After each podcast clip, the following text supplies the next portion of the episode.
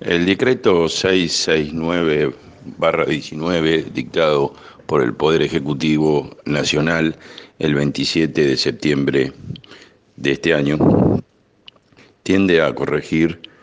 eh, modificar el artículo 12 de la ley 24557 una vez más. Es el artículo más modificado desde la sanción de la ley 24557 original con vigencia desde el año 1996. Bueno, la modificación que introduce el Ejecutivo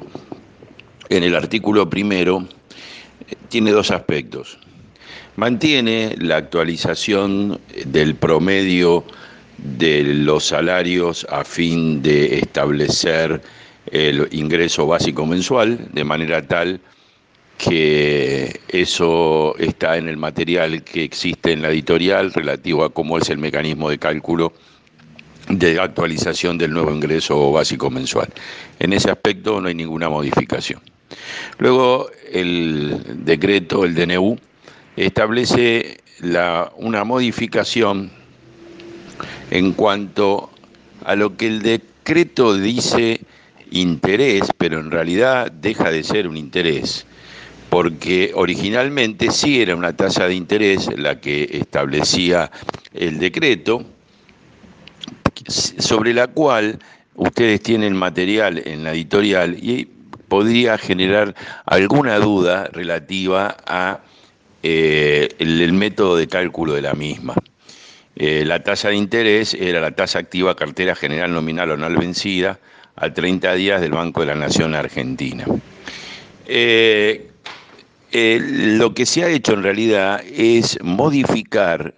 este criterio de al ingreso básico mensual aplicarle una tasa que de por sí es una técnica, era una técnica deficiente y que generaba muchas dudas en cuanto al método de cálculo de la misma y ha sido reemplazada por una actualización en realidad, porque por más que el decreto diga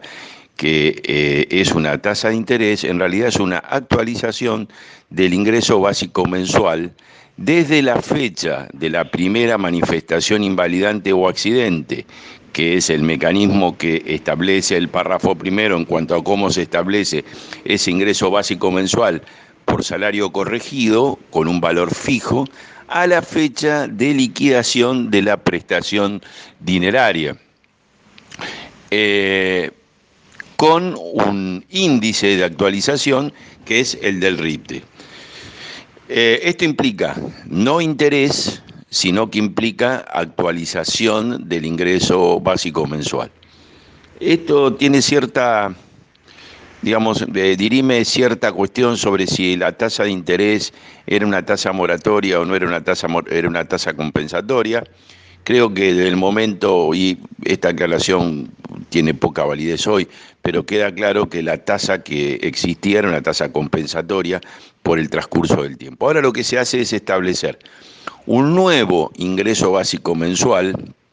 corregido a la fecha en la cual debe eh, practicarse la liquidación para ponerse el dinero a disposición del trabajador. Una vez obtenido ese nuevo ingreso básico mensual corregido por RIPTE, se realiza la operación aritmética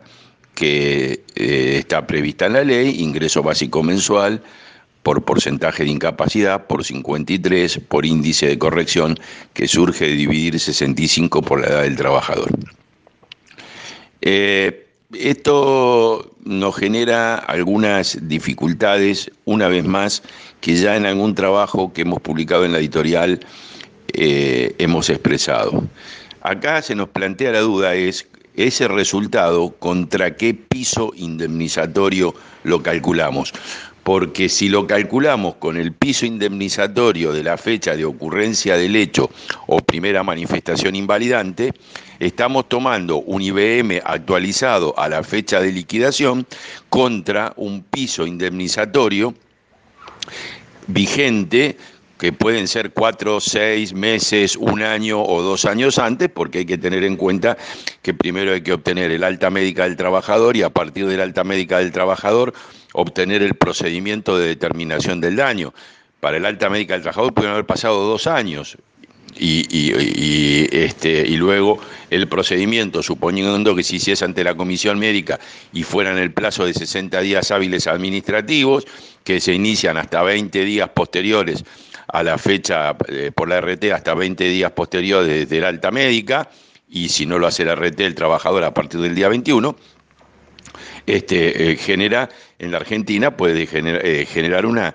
distorsión bastante importante. Esta es la primera dificultad que se plantea, es decir, vamos a trabajar con un índice actualizado, pero no sabemos si el piso con el que vamos a trabajar, porque no está aclarado y así como está redactada la ley, la comparación se hace con el piso histórico que el trabajador eh, digamos, debía percibir conforme el IBM original,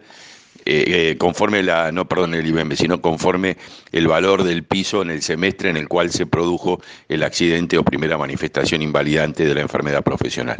Este es el primer problema que se nos genera. luego, el segundo problema que se genera es que Nada se dice antes y nada se dice ahora sobre si las prestaciones de pago único sufren alguna forma de actualización o se pagan a valor histórico. Si se pagan a valor histórico sin interés, que es lo que están proponiendo las aseguradoras de riesgo de la sanción de la 27348, claramente allí hay un enorme perjuicio al trabajador. Este es un problema que no aparece con la sanción del decreto 669 barra 19 que está vigente a partir del 30 de septiembre de 2019, eh, conforme surge la vigencia en el boletín oficial del mismo. Eh, esto es un aspecto que sigue quedando como, eh, digamos, pendiente de resolución. ¿Qué pasa con las prestaciones de pago único? Luego el decreto, en el artículo segundo, en, el, en el último párrafo, perdón, del artículo primero, establece una modificación en cuanto, que es una leve mejora, en cuanto al caso en el que la aseguradora ingrese en mora, porque ahí sí aplica una tasa de interés, la tasa de interés que estaba prevista ya en la ley del Banco Nación, pero ahora permite una capitalización semestral conforme lo dispone el artículo primero del decreto eh, del artículo 770 del Código Civil y Comercial. A ver, una salvedad, el 770 del Código Civil y Comercial se refiere a acuerdo de partes, pero bueno, lo que no, eso no implica que la ley no pueda establecer un proceso de capitalización similar a ese. En el caso de una acción judicial, eh, es de destacar que no se aplicaría el 770 en cuanto a capitalización de intereses en el momento del traslado de la demanda, porque no hay intereses en realidad. El RIPTE no es un interés, el RIPTE es un índice de actualización del salario. De manera que esa parte del 770 del Código Civil y Comercial no se aplicaría. En cuanto al artículo segundo, es un tema que la superintendencia dice que va a dictar normas aclaratorias vinculadas con el decreto. Bueno, una vez más, una desprolijidad, porque una norma de la superintendencia no podría modificar un decreto ni podría modificar una ley, pero en la práctica esto viene ocurriendo y sería bueno de cualquier manera observar qué es lo que dicen para poder hacer un análisis más profundo de la situación. Finalmente queda el artículo tercero que genera una enorme discusión. ¿Por qué? Porque dice que este nuevo IBM se aplica cualquiera fuera la fecha de la primera manifestación invalidante. Dos interpretaciones al respecto, que se refiere solamente a, los accidentes de trabajo o enfermedades profesionales alcanzados por la ley 27348 y por tanto que eh, la modificación del ingreso básico mensual ajustado por eh, RITE se hace eh, en los casos que hayan ocurrido a partir del 4 de marzo del 2017 o, como dice lo que los pendientes de resolución en la exposición de motivos habla de los juicios pendientes de resolución, o, y habla de la dispersión de tasas, que no podría haber dispersión de tasas porque la tasa es única, que es la del Banco Nación, o este nuevo ingreso básico mensual se aplica a cualquier prestación dineraria que debas calcularse en cualquiera sea el momento en el cual se produjo la eh, primera manifestación invalidante o el accidente, esto es a los hechos ocurridos con anterioridad a marzo del 2017 o al 23 de enero del 2017 si algunos entiende que ya el DNU 54 barra 17 al modificar el ingreso básico mensual resultaba aplicable a los periodos, a los accidentes o primera manifestación invalidante ocurrida en ese periodo. Bueno, para resumir, eh, ¿qué, modifica el decreto? Primero, modifica el método de ajuste del ingreso básico mensual. Es decir, yo tengo el ingreso del, el ingreso del el, cálculo del promedio del ingreso básico mensual conforme estaba, que es el promedio ajustado de los dos últimos, los 12 últimos salarios anteriores al accidente o primera manifestación invalidante, y ese valor se ajusta luego por eh, RIPTE a la fecha de liquidación.